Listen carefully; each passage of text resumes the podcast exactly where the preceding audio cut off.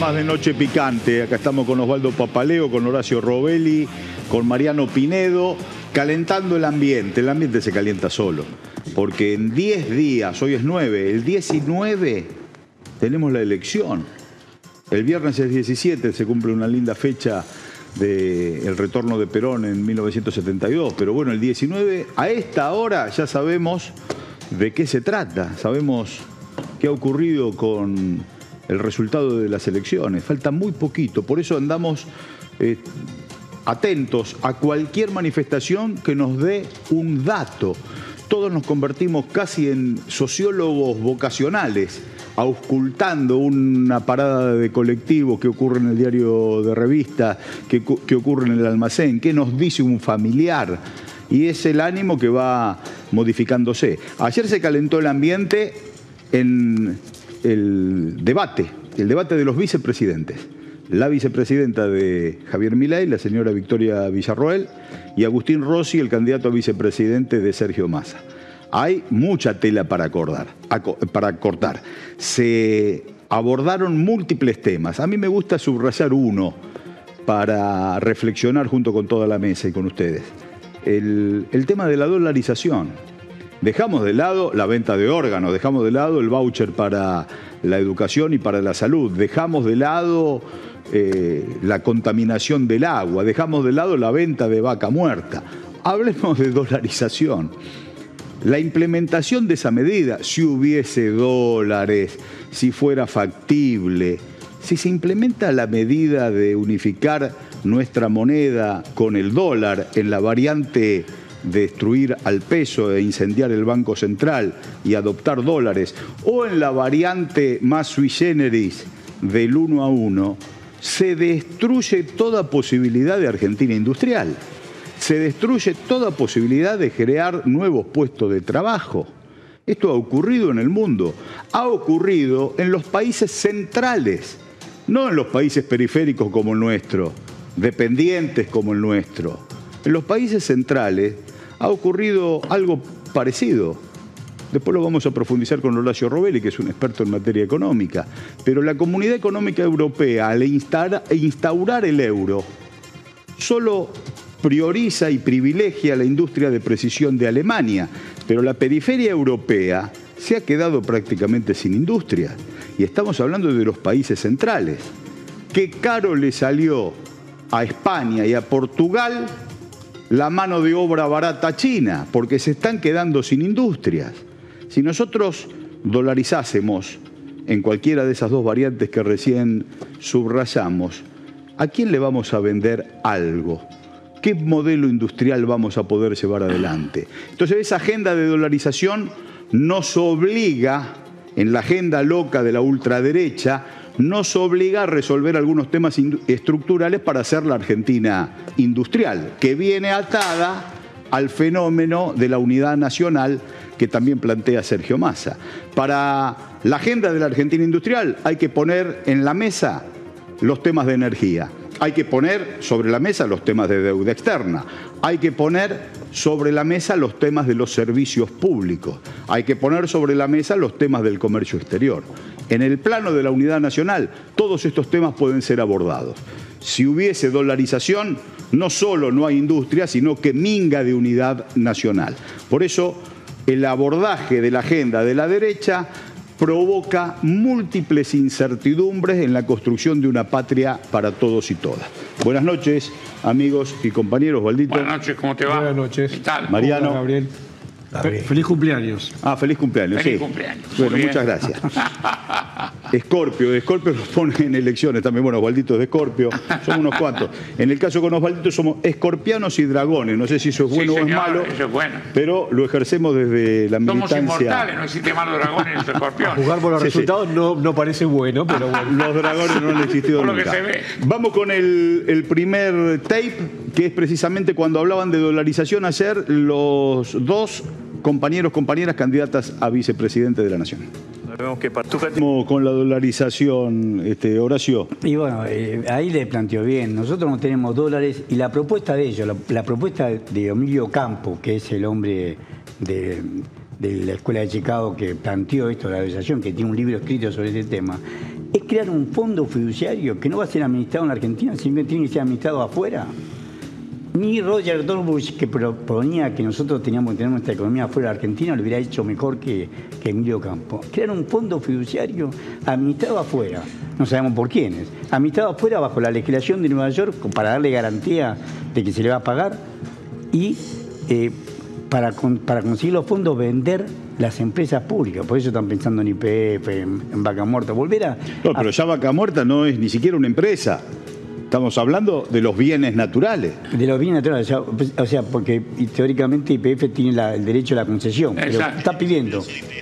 Tiene IPF, tiene vaca muerta. ¿En qué se diferencia de los 90 esto? Es un tema grave.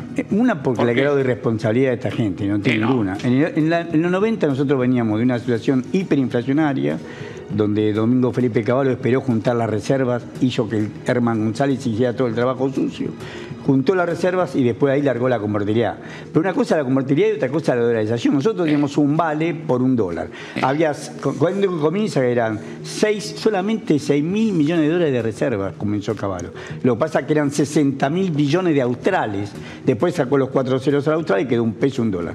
Y ahí comenzó la convertibilidad. Pero la convertibilidad era tipo de cambio fijo y ya, ya había producido una gran devaluación antes.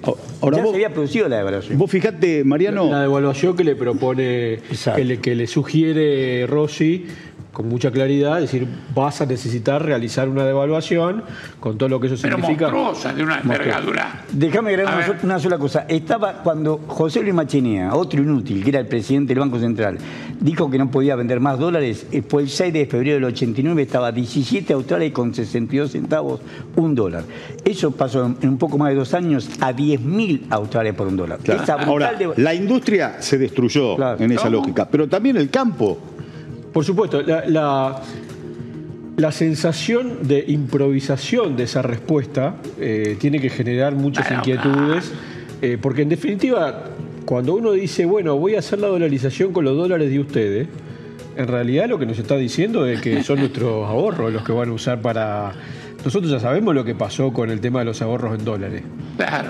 Eh, y por supuesto, cualquier esquema de eh, exportación, tanto de bienes materias primas como eh, mucho menos de productos de valor agregado, frente a ese escenario se desguaza absolutamente, con impacto directo en el trabajo argentino. Ahora, es Porque no estamos hablando de números, estamos hablando de que eso lo que te va a hacer es eh, poner en riesgo tu propio laburo. pero ya pasó, pero pasó a ser no más. Pero Es como que el pasado se recrea en nuevas formas y lo plantean como si fuera eh, solo futuro. Y esto es una tragedia que ya vivimos. cuando ella habla de la gente que tiene los dólares, la gente no tiene dólares. Los dólares los tiene el que maneja el colectivo, el taxi, el que trabaja en una fábrica.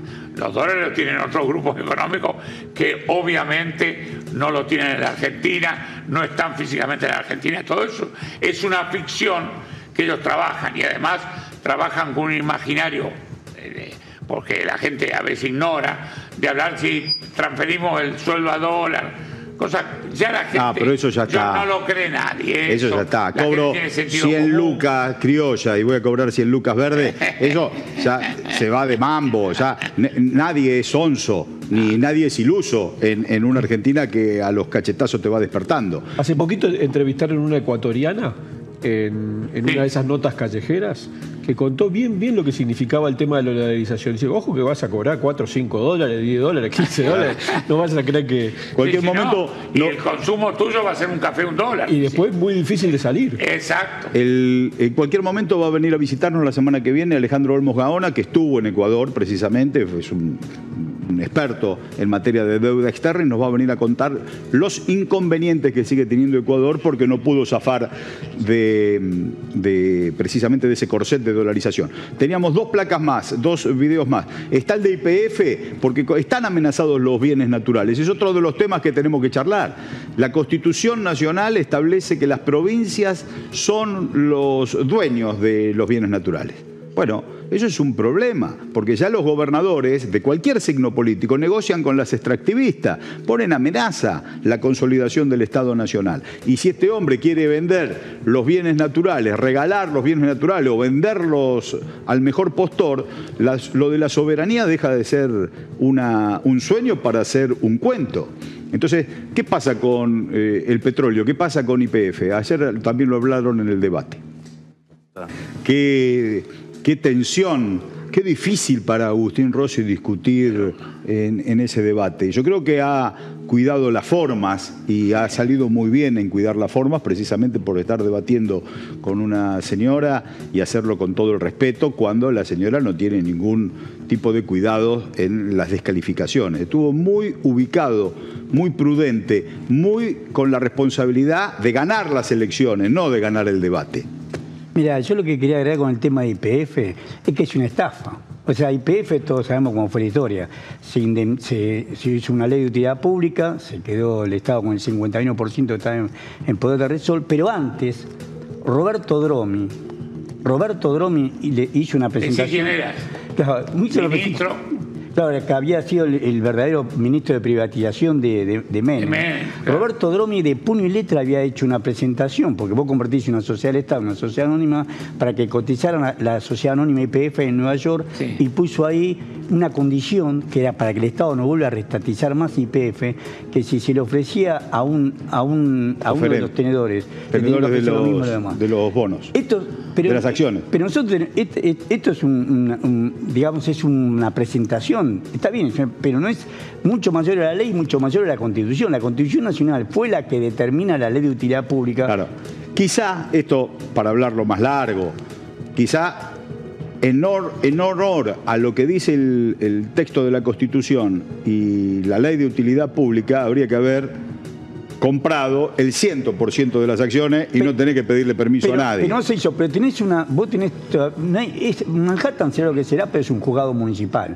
La jueza, la jueza Loreta Presca, que es la, que la sucedió y, a Tomás Gris y se quedó con ese lugar. Claro, ella, nosotros tenemos que homologarlos. Tenemos un antecedente velocísimo que es un dictamen de la procuradora de ese momento, de la doctora Gil Carbó, que la Corte Suprema de Justicia de Nación hizo un fallo. O sea, hay un fallo de la Corte Suprema de Justicia de Nación que es, un principio jurídico internacional, de derecho internacional, que dice que ningún país puede ser juzgado por otro, salvo que vos lo homologués. Y nosotros no vamos a homologar. O sea, nosotros Pero hay que salir del juzgado de Nueva York definitivamente. El próximo gobierno tiene que, que, tiene que salir, no tiene que, que, cederse jamás la, la soberanía jurídica. Ahora, hubo una tendencia a firmar esos acuerdos con como se firma mucho acuerdo, se fija el lugar de litigio. Exacto, pero y algunos lo firmaron. Está bien, todo esto, Viene de la época de los milicos. Pero escúchame, es, ese, ese tema que ningún país puede ser jugado por otro, salvo que, que nuestro país lo homologue. Por eso Macri tuvo que hacerlo por ley. ¿Por qué no pudieron los fondos buitres reclamarle a Cristina Parón de Kirchner? Por el dictamen de la doctora Gil Carboy y, y el fallo de la Corte Suprema de Justicia avalándolo ese dictamen. Solamente puede hacerlo por ley, porque la ley está por encima del dictamen de la justicia. Entonces, nosotros lo que tenemos que hacer es, una, es, decir desde ya que ningún legislador nuestro, ni senador ni diputado pueda hacer ley porque te acuerdas que la mentira de Macri era que si no quedamos afuera del mundo financiero internacional. Al fuera del mundo no quiere dejar mi ley porque tiene prejuicio con Lula, el matricero comunista, el hombre de la UOM, el metalúrgico brasilero comunista, y por supuesto con China, que es comunista con particularidades chinas. Entonces, el candidato Milei no quiere saber nada con eh, las expresiones políticas del mundo multipolar, que nos permiten a nosotros un juego de amacarnos entre los BRICS y eh, la clásica dominación de Occidente, ya sea el capital financiero, el Fondo Monetario Internacional, el consenso de Washington, los Estados Unidos, como querramos llamarlo. Más habló del tema de Brasil hoy. Y, pero ayer también lo hablaron los muchachos, los, eh, Agustín Rossi y la señora Victoria Villarroel en el debate. China y la señora Yáñez le hizo un golpe de Estado a Evo Morales y no pudo revocar la nacionalización del petróleo en Bolivia. No pudo volcar ni, ni retroceder en la nacionalización del comercio exterior. Esta conversación es Bolsonaro, pero Bolsonaro fue presidente de Brasil y no salió de los BRICS. Digamos que la palabra obtusa que utilizó Agustín Rossi es muy precisa para definir este nivel de comprensión de la geopolítica. Eh, la, candidata a vicepresidenta eh, se pone en modo discusión tuitera, ¿no? Con, una banalidad absoluta. Pero imaginemos una, un escenario el de la Argentina en donde dolarizamos, es decir, le entregamos la, soberanía monetaria a los Estados Unidos y rompemos relaciones con Chile y con Brasil. Eh, es decir, directamente pasamos a ser Costa Rica o, con todo respeto, ¿no? un apéndice de los Estados Unidos. Sí, Puerto Rico sin la bandera. Eh, Puerto Rico, sí. respecto del punto de vista federal de la Argentina, lo que está planteando es que eh, todas las provincias argentinas dependen económicamente del comercio que nosotros tenemos con Chile y con Brasil. Eh, fundamentalmente la provincia de Córdoba, Santa Fe y Mendoza, todo ese corredor céntrico que Macri tan este, generosamente intenta volcar a votar a Milei, depende absolutamente del comercio con Brasil y el comercio con China, más eh, eh, con Brasil en este caso. Me parece que es absurdo y mezcla absolutamente todo. le, pregunta. es otra cosa. Además, el lenguaje dice, ojo, una vicepresidenta que en un debate te dice, ojo, que usted hace una discusión doméstica. Para mí esto tiene una sola salida hay un grupo que está empujando a Milei para que gane con alguna de elección y después manejar el poder, las relaciones. La señora no va a poder opinar, va a tener un departamento en el Congreso donde va ni existe la posibilidad que se rompa relaciones con Brasil, ni con China, gane Milei o no gane Milei. y con ese nivel, con ese nivel de, posicionamiento que ella llama, bueno, opiniones. En realidad nosotros no hacemos propuestas, solamente emitimos opiniones, eh, como si no fuera Bueno, con ese nivel de irresponsabilidad, obviamente lo que uno presume es que ese relacionamiento que vos decís va a ser exclusivamente financiero. Yo, creo que acá se hace así BlackRock y Templeton y todo eso, porque se llevan los recursos naturales y... Chao. Y se terminó, se terminó, el partido. Yo le quiero contar a Horacio, que nos visita desde hace un par de días, que Osvaldo Papaleo ha sido el hombre, el compañero, que detecta con mucha sensibilidad el problema, el problema de la agenda de la dictadura militar. Por eso eh, muchos de nosotros que estábamos un poco fastidiosos por la forma de la elección interna de Sergio Massa y que no hay nada que nos venga bien y que decíamos, bueno, pero entonces Sergio Massa eh, viene de la UCD, Sergio Massa o los fondos buitres, Sergio Massa el Fondo Monetario Internacional. Osvaldito, con en tiempo y forma, en el medio del bolonqui, plantea, ojo, que esta agenda es la agenda de los torturadores. Incluso habló de sus temas personales. Osvaldito lo torturan en Puesto Vasco y, a Lidia. Esta gente además tienen una impunidad para hablar de esos temas. Ayer lo hablaron también, ¿no? Y ella eh, naturaliza la relación con un torturador como si fuera, ¿te das cuenta? Una cosa que vos decís... Abstracta. sí, como si no, no, no, porque ¿qué me hablas de los que están con sin condena? Está hablando de tipos que tiraban gente de los aviones, que enterraban vivos a otros seres humanos, que robaban del vientre de las madres hijos, los hacían, los vendían. Estamos hablando de monstruos, tratamiento de monstruos, ¿te das cuenta? Y entonces esta mujer naturaliza eso con una forma que ahí sí yo voy a algunos sectores que están cercanos a votar a mi ley que no pertenecen a mi ley propio, los que son de Juntos por el Cambio, que la van de institucionales que le refieren a la corte. Ahí se caen los argumentos. No hay corte, no hay buenos modales, no hay nada con la gente que torturó y mató en la República Argentina. La señora Villarroel, bueno, para terminar lo de Osvaldito. Osvaldito marcó la cancha y yo me convencí en esa silla que había dos opciones, oscurantismo o democracia. Basta. Después discutimos. El candidato Sergio Massa me gusta más que la historia de Sergio Massa. En realmente yo estoy entusiasmado. Pero lo otro, la motosierra y la agenda de la dictadura militar en materia de represión, equiparar al terrorismo de Estado con las víctimas de, eh, de, otro, de esa época, con víctimas producto de acciones civiles. Es realmente una tragedia. Dice, ¿por qué no están juzgados los que mataron a, determinada, a determinado ciudadano ciudadana y que no pertenecían al terrorismo de Estado, sino que eran de eh, organizaciones? Eh, llamémosle organizaciones subversivas, como le gusta decir a la señora. ¿Por qué no han sido juzgados? Porque se encargó la dictadura militar de hacerlos desaparecer y matarlos.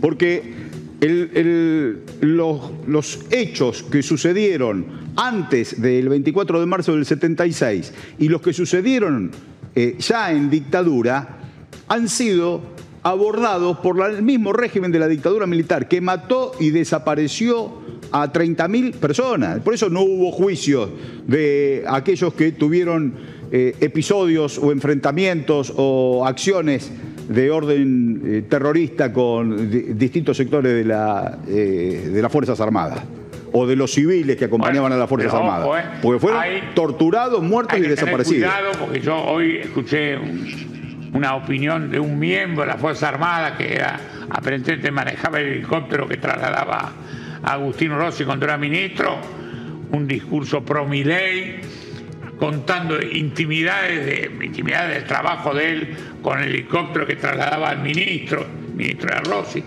Digamos, hay algo en las Fuerzas Armadas que nosotros tenemos que estar atentos siempre. Hay algo ha quedado, yo lo viví cuando fuimos a reconocer el lugar que tuvimos en el campo de concentración. El puesto Vasco, que está en Don Bosco, en Bernal, partido de Quilmes. Nosotros fuimos a reconocerlo con la justicia en democracia, ya digamos, año 2007, 2006, y notaba yo, y se lo dije al presidente del tribunal, el mal humor de esos policías, quienes habían nacido. Nosotros habíamos estado ahí en el año 77, 1977, ¿qué tenía que ver? Pero nos, nos miraban mal, nos maltrataban, había una mala onda que yo le dije, loco, esta es la herencia del proceso. Esta es la policía bonaerense, que también tiene esta gente que está en esta comisaría, aparentemente comisaría de la mujer, que nos ve a nosotros, que venimos a reconocer el lugar, que somos los denunciantes y las víctimas, nos miran mal. Digo, ojo, cuidado. Hay que hacer un trabajo inteligente en la Fuerza Armada y la Fuerza de la Policía porque subyugan estos discursos. Hay que hacerlo porque naturalizamos la convivencia democrática en 40 años y sin embargo nos pone una agenda que eh, nos mete miedo. Veamos el debate de ayer en ese aspecto. Tiene un discurso peligroso, hace nombres propios, larga en el aire ante millones de personas que no conocen a, Jorge Toñana, no conocen la cárcel, eh, digamos, lo que pasaron, la familia, el padre de Jorge Tayana. ¿Por qué no están presos los que cometieron ese atentado? Porque desaparecieron y los mataron los que vos defendés, señora ah, Victoria. la persona que ella reivindica, ahí, ahí, ponen un tuit, pero hay varios, hay varios sí, sí. Eh, informaciones en torno a esto. Eh, es una persona que tenía un, campo clandestino dentro de su propia casa, que torturaba personalmente, que asesinó personalmente a cientos de militantes, es decir, y lo, lo plantea como, efectivamente, lo plantea como una como una reivindicación de un inocente. sí, sí. Eh, sí, que se le mueva un músculo de la Terrorismo de Estado. está condenado por la justicia. Está condenado. Con pruebas, con testimonio. Tiene cinco condenas, tres a perpetua. Sí, sí, sí. Claro. Lo reivindica y al padre, y al ingeniero, ah, me lo habla. No, pero realmente. Ahí, está Flor Garat, es la hija de, de uno. Florencia, Flor Garat es la hija de uno de las víctimas del señor. Amelón y su patota mataron a mi viejo y a otros tantos más. Mi papá, a mi papá lo tuvieron con grilletes hasta que lo asesinaron en la parrilla. Su cuerpo fue probablemente tirado. Este año lo condenaron a no sé cuánto. A no sé cuánta perpetua. Le acaban de negar la domiciliaria a la justicia federal. Claro.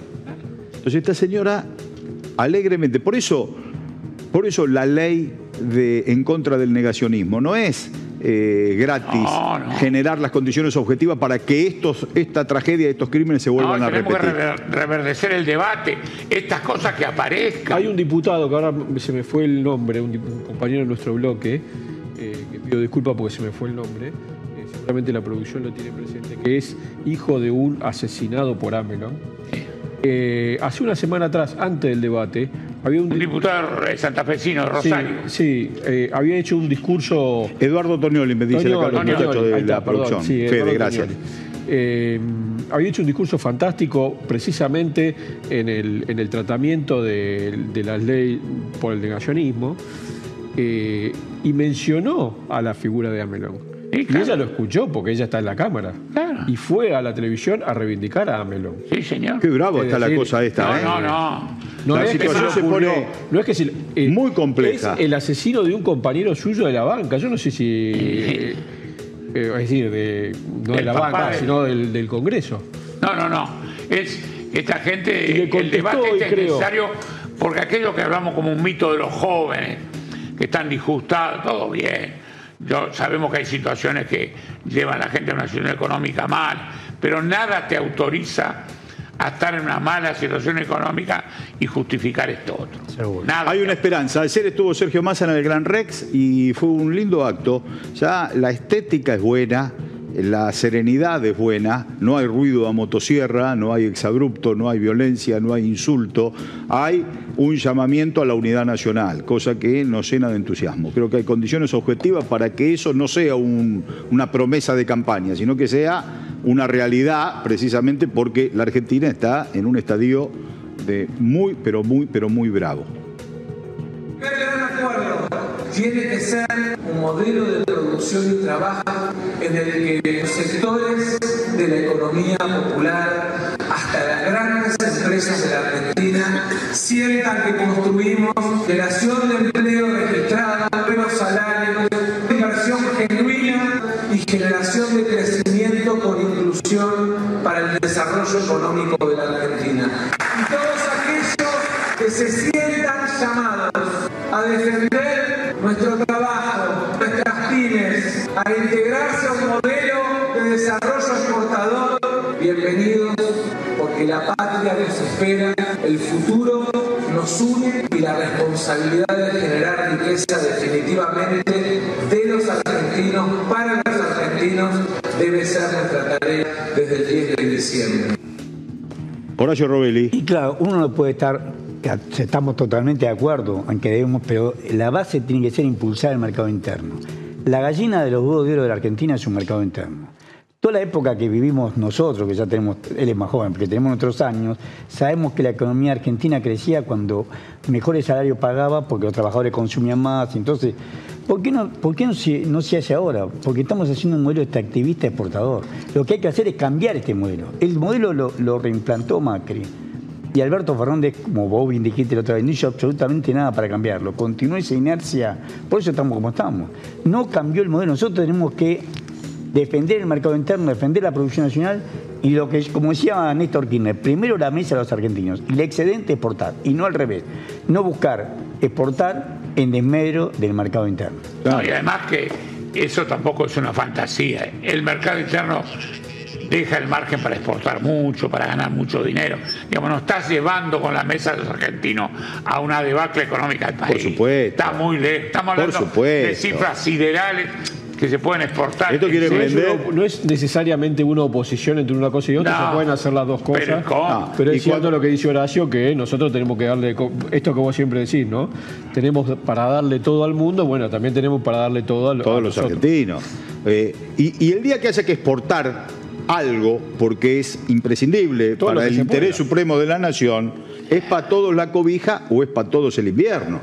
Este, jaureche básico. No es que exporto y el que tiene guita se queda con el lomo. Eh, No, no, es para todos la cobija o es para todos el invierno. Además Eso es el paso de los libres de don Arturo Jaureche. Una cosa es que ingresen dólares vendiendo el producto del trabajo argentino, que es lo que plantea eh, Massa, y otra cosa es que ingresen dólares porque rifaste vaca muerta, que es lo que plantea Milei. Claro, No, y además claro. lo otro, ¿cómo repartimos lo que ingresa? Porque acá el bueno. debate nuestro del peronismo, tenemos que debatir nosotros y decir, bueno, todo bien, exportamos, entran divisas, le vamos a pagar los intereses al fondo, ¿qué vamos? a hacer? Vamos a renegociar deuda, algo que eh, nos permita llevar ese dinero que entra a los sectores que- populares que están absolutamente marginados. Naturalmente, si vos exportás como consecuencia del producto del trabajo, ya estás distribuyendo lo que Ah, ingresa sí, porque claro. estás exportando trabajo argentino. Si vos exportás eh, algo totalmente primarizado y, ext- y extractivismo, va a un solo lugar. Exacto. La estructura productiva es lo que define la distribución también, además de otras herramientas. Yo creo que los bienes naturales, que es precisamente lo que le da a la Argentina trascendencia en el mundo, que la energía, esos bienes naturales tienen que estar acompañadas no solamente por la propiedad de cada provincia de su subsuelo, sino por una ley en donde el reparto sea equitativo.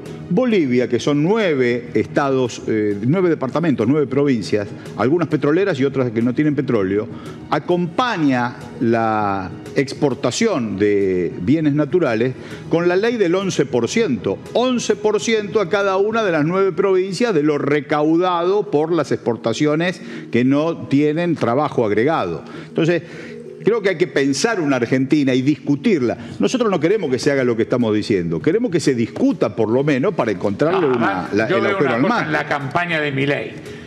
No, ha- no se ha producido la aparición de importantes empresarios que sabemos cómo piensan apoyando a Milei.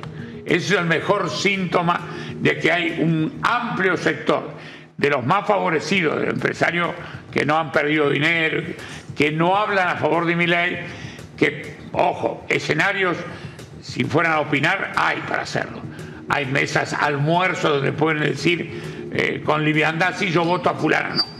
Están muy preocupados porque han inventado al Chucky, al muñeco, y el muñeco, yo le tienen miedo porque además el otro muñeco que está atrás, Macri, tampoco a los sectores industriales le merece confianza. Acá hay dos desconfianzas. Primer margen al Chucky protagonista y al otro, al que maneja el Chucky, ¿no? Digamos, estamos con un tipo que tampoco le ofrece garantía. Milei no va al famoso, la famosa reunión y comida de la Unión Industrial. Ya le está mandando un mensaje a los industriales que, aclaro, no piensan como nosotros, pero advierten estas cosas. La gente del campo, ¿dónde has visto que públicamente esos voceros que siempre salen hablen de la candidatura de Milei? No quiero decir que no lo voten, cuarto oscuro, no sé Es cierto, no se han manifestado. pero no se han manifestado y tienen escenario para manifestarse. Tienen mucho escenario. Ahí hay dos temas también que son muy importantes. Federalismo y educación en el Gran Rex Acer con Sergio Massa y un nutrido público, un nutrido auditorio que fue a escucharlo. El tercer gran consenso tiene que ser alrededor del federalismo. La coparticipación es intocable, porque es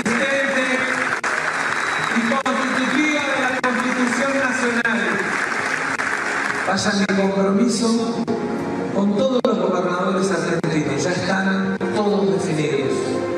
Algunos de una fuerza política, otros de otra. Desde el 10 de diciembre quiero trabajar con cada uno de ellos sin discriminación. Quiero que sepan que no me importa el origen partidario en la medida que sean parte de la construcción de un proyecto de desarrollo con inclusión para sus provincias y para la acuerdo incluso al 80% de la sociedad argentina. La necesidad de defender un sistema educativo desde los 45 días hasta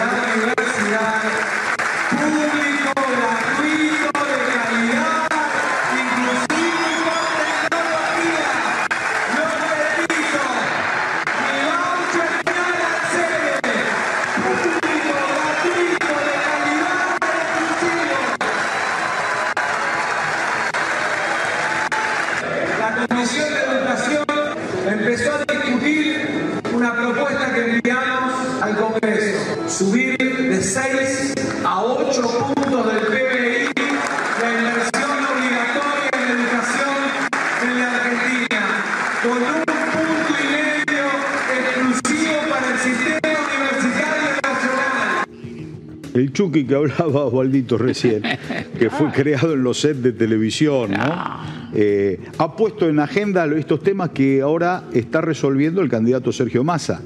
Si, si no hubiesen puesto en la agenda de la demencia algunos temas, la crisis por la cual estamos atravesando quizá nos llevaba a otra coyuntura. Ah, yo creo que de lo malo sale lo bueno. Mira, eh, hace poquito escuché que había algunos intendentes radicales eh, de ciudades pequeñas y medianas del interior de la Argentina que apoyaban eh, a la candidatura de Massa o preferían la candidatura de Massa, más allá de si son radicales o no. una ciudad del interior, por ejemplo San Antonio de Areco, a la cual se le borre de un plumazo el sistema de contención de la salud pública, el sistema de promoción de la educación pública, eh, la intervención del Estado en lo que significa la promoción de las industrias pequeñas y medianas o el agregado de valor en territorio. Desaparecen las comunidades. Ah. Es decir, no, no, no se dan una idea del impacto rotundo y durísimo que el, que el retiro del Estado eh, nacional y por supuesto el retiro de la coparticipación como propone mi ley, impacta directamente en la regla de convivencia. Un intendente de esas ciudades no va a tener forma de contener la conflictividad social. Porque eh, se queda sin resorte. Los municipios son herramientas débiles. Disgregación. Disgregación de las comunidades, pelea unos contra otros. Es durísimo el plateo. La directora del colegio con el intendente, no puede contener el comisario ya, tiene, ya tiene un, baile ahí. que... Pero la conflictividad social trae disgregación, porque estamos en el último escalón del subsuelo. Pero nosotros estamos acostumbrados a analizarlo de lo, de lo, grave que puede ser en el conurbano. Sabemos que el conurbano va a tener un fuerte apoyo, eh, la candidatura de Sergio Massa, creo que contundente. Pero eh, gracias a Dios también en el interior, porque la gente conoce lo que significa el impacto durísimo que puede ser entregarle al mercado y a BlackRock las herramientas del Estado Nacional y quitarlo de la posibilidad. Ya hubo síntomas en la provincia de Buenos Aires, el peronismo ganó en Bahía Blanca, en Azul, Tres Arroyos, que son, no es el conurbano ese, en La Plata, digamos, en lugares que son otra expresión. Porque ¿qué pasa? Hay un amigo, militante, muy compañero que me llama todos los días, está preocupado, pero tiene una frase, dice, no, no, la clase media se cagó toda. El, argumento de su encuesta es la clase media cómo reacciona. Esa clase media que a veces es aspiracional, que en el 2015 nos llevó a nosotros una derrota, habiendo vivido 10 años de ensueño, del punto de vista económico, sobre todo. Bueno, esa clase media ahora ve que el Chucky es muy peligroso y además, yo te lo digo como una relación natural, no es manejable este personaje con la banda y el bastón. No va a ocurrir, yo creo que no vamos a ver esa fotografía. Pero este personaje con la banda y el bastón, agarrate Catalina, ¿eh? agarrate Catalina porque empieza a la vociferación, no hay sectores populares que lo apoyen, la estructura social. Hoy día la campaña de él es una campaña televisiva de medio, media escondida, no hay mesas, no hay reparto de boletas. Yo recorro la capital federal, el búnker del, voto antiperonista, y sacó el 50% acá, junto por el cambio, para intendente de la ciudad, para jefe de gobierno. En momento y no lo vemos, ¿por qué? Porque no es un reflejo de expresión de la, la ciudad, de la capital federal, la ciudad Perdón, la planificación de la obra pública, que ellos la quieren entregar a las manos privadas. Sí, claro. En el interior eh, argentino, si no tenés obra pública del Estado, eh, no, tenés cloaca, no tenés calle de asfalto, no tenés absolutamente nada. No, por eso tiene que primar la cordura. Y cuando vos decís los sectores medios están con susto, bueno, también hay que gobernar con todos los que tenemos susto. Claro. O sea, no, no, ah, hay que imponer, no es que vengan al pie nuestro. No, no, no. Es imprescindible el, gobierno de unidad nacional. Una vez más lo salvaremos. Y con mucha Como humildad. hicimos después del 2001. es imprescindible, con mucha humildad y con una mesa de discusión política. Ah. Fíjate que están apareciendo encuestas, este es el momento de las encuestas, las encuestas, las encuestas, nos hacen doler la cabeza, porque a veces desconfiamos, o, siempre desconfiamos de las encuestas, porque sabemos que muchas veces están ligadas a operaciones. Esta es la de CELAG. 2.000 casos presenciales, 46,7 de Sergio Massa, CELAG. CELAG. CELAG. Es una de las que... Una consultora, pero no sé... Daba ganadora Massa en la Acertó general. en la general, sí. Y ahora. Acertó en la general. Hay Perdón, 46-7 en la a general no acertaba 45-3. nadie. Algunos encuestadores hablaban de que Milei ganaba en primera vuelta. No, no, esto ocurrió hace un mes. En la Argentina Bueno, pero esperá. tenemos que empezar a usar un poquito Ponele- la memoria reciente. Ponele que estuviese bien esta encuesta porque tiene el antecedente que eh, le arrimó el bochín bien en la última elección. Le Hay otra que nos dan abajo también. Pero 46-7 a 45-3. Estamos cabeza a cabeza. Hay un punto y Antes del moneda, ¿no? 22 Punto y estábamos tres puntos abajo Punto y y, medio. chance de que sacara más de 40 puntos Milei. Sacó 29-99. Claro. Acá nadie se hace cargo de nada. El médico, afortunadamente, cuando va, te hace una receta, queda un testimonio. Acá de las encuestas no queda nada. No, no, el tipo queda el verso, la sensación. vino la noche de la elección y cambió el verso y dijo, no, ahora me explico. Pará, loco. No, el rigor me parece importante en todos los medios. Yo creo que hay un margen de error eh, y a medida que se va acercando la elección, el- ellos mismos intentan reducir el margen de error porque el, el- el último recuerdo es la última encuesta que presentaron. Mirá, esta, esta está buena.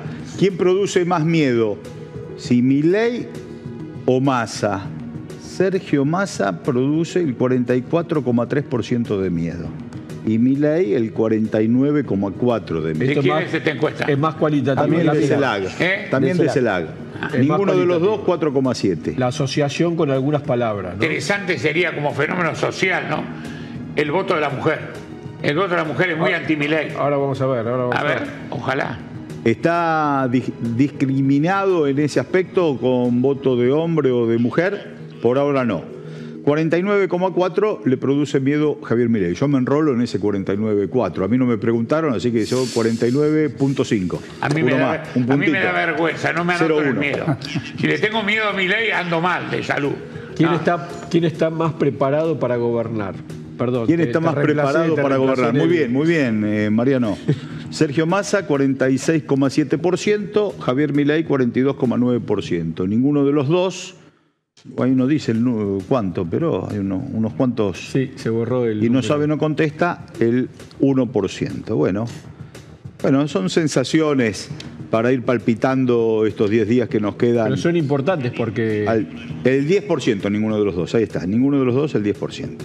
No producen miedo. Bueno, ¿cómo lo estás viendo, Horacio? Y es preocupante, porque preparado para gobernar Javier Milei es un desequilibrio mental. Yo, yo no puedo creer realmente. Bastante generosa la. Eso Sí, por eso yo no nos puedo ha hecho, yo digo, esta elección, al margen de la crisis, es una expresión de una elección pésima, de una, de una situación pésima, incómoda. Es el tío borracho que cuenta cuentos verdes de Navidad. Esta es la historia. Osvaldo, Cayó eh, el tío que cuenta cuentos verdes de Navidad y bueno, esto es igual. Apelo, Eso es apelo a, la memoria, cómodo. a la memoria de ustedes dos que fueron funcionarios y conocen lo que es estar adentro de un gobierno. Preparado para gobernar es capacidad de conducir un montón de situaciones y de intereses y de dificultades, pero aparte que tenés que tener un equipo sólido. El equipo que plantea No. este muchacho, eh, el de Moines, se andan insultando todo el día entre ellos, se pelean con los de Cambiemos que los quieren invadir y No, sacan pero- a codazos. pero- ya hay crisis de gobierno antes de que El, ganen. el problema, el grave Eso es muy problema. importante para la Argentina. Hablemos de los 30 puntos que sacó Milei en ambas elecciones. Ya son 30 puntos. Ahora seguramente va a tener más por la alianza con Bullrich y Macri. Pero los 30 puntos, que son una enormidad de votos, es todo producto de un desencanto. Nada más. Canalizó la antipolítica, producto de dos pésimos gobiernos. Por eso es imprescindible esta oportunidad a la democracia, para que la democracia llame al gobierno de unidad nacional. No, también- que nadie vaya a la cola de nadie, sino a campaña- discutir hacia dónde va el rumbo de la Pero también hay Argentina. una campaña de desinformación. Yo creo que no es casual que no aumentó en la general de Milei de las pasos, no creció, se mantuvo. Después que ganó la primera vuelta se desenmascaró el tema de esta mujer hablando de la dictadura militar. Veamos la transición, memoria, digo yo. Después del 13 de agosto al 22 de, de octubre. ¿eh? ¿Qué pasó? Pasó que Milei mostró algo que era un tercero ahí, bueno, se lo mostró en su medida, no aumentó un voto. Eso es una madurez del pueblo argentino. El debate no le dio un solo voto. Nada. Ahora estamos en el umbral de un nuevo debate. Nosotros mañana no tenemos programa, el día viernes no. Eh, Noche Picante va de lunes a jueves. El viernes descanso de compañía. Pero el domingo tenemos el debate. Así es. ¿Qué evaluás? ¿Qué evaluás en las formas y en el contenido de un debate presidencial que va a ser muy, pero muy, pero muy importante a la hora de las definiciones? A mí me parece que los debates, sin ser un especialista en el tema, ¿no? pero los debates eh, primero tienen que mostrar eh, la imagen de un candidato consolidado en su rol de, presidente. Y en eso Sergio Massa ha sacado muy buen provecho en el primer debate. Conocimiento sobre los distintos temas, eh, reacciones frente a, los incentivos de la discusión. Yo creo que ahí eh, yo confío muchísimo en la capacidad de Sergio Massa, que tiene claro, eh, como lo demostró ayer en el Gran Rex, todo el panorama del gobierno que viene, todo el panorama de sus eh, vinculaciones políticas para sostener ese gobierno. Bueno, después ahí en la pista, cuando te intentan provocar y demás, me parece que él está muy pausado, muy, muy preciso en la utilización de las palabras, a dónde va identificando, porque acá hay que sumar votos. El debate es no perder votos y sumar votos. Durán Barba, mostrar en cada uno, es más importante que hablar. En cada uno de los lo que demuestren, lo que la gente perciba es lo más importante en la decisión. la gente mira al candidato, mira a los dos candidatos, al margen del discurso, los, ataques, ¿no? Lo que miran quién es más solvente, quién está más de acuerdo. La comunicación dejó de ser hace tiempo emisor, mensaje, receptor. Hay un contexto en donde los distintos ejes de, formalidad eh, convocan, y Va a ser importante el post-debate también, ¿eh? porque nosotros tenemos el domingo el debate y tenemos el próximo domingo la elección. Y durante toda esa semana eh, lo que nosotros desarrollemos potenciando las virtudes de nuestro candidato y por supuesto vamos a ver un Milei en su máxima expresión, eh, sin una entrevista, no hizo un solo, una sola entrevista en un medio que no sea fin. Ah, pues se tuvo que, guardar. Y que lo pinche un poquito, vamos a ver cómo se genera eso. en materia económica, ¿qué ves, eh, Horacio, en el debate del domingo? Y Milei no puede, económicamente, yo creo que no puede decir nada de nada, pero económicamente menos. Todo, cualquier planteo que hace, lo criticó bien Osvaldo El tema de, el tema de, la dolarización, es, es, es, todo agraviante, o cuando él hablaba sobre destruir el Estado, la, obra, la importancia de la obra pública del interior, seguro, es, es, inconsistente por donde lo mires. Yo creo que acá hay una imagen y no hay profundidad. Me voy a contar algo que me duele a mí. En Tapi Viejo, que hay un excelente intendente, que es Javier Moguera, que es un hombre que se preocupa por su pueblo, que nació ahí. Un gran amigo. Bueno, yo, yo lo vi personalmente de lejos, nunca hablé con él, pero, pero, pero tengo gente que vive ahí te dice impecable. Y ganó ley. O sea, no es un problema... o sea, el, grado de repudio hacia este gobierno de Alberto Fernández hace que en Tafi Viejo, en estas últimas Lo cierto es que se puede estar peor. Son dos gobiernos malos que generaron desencanto y no política o antipolítica que se canalizó en el voto a, a mi ley.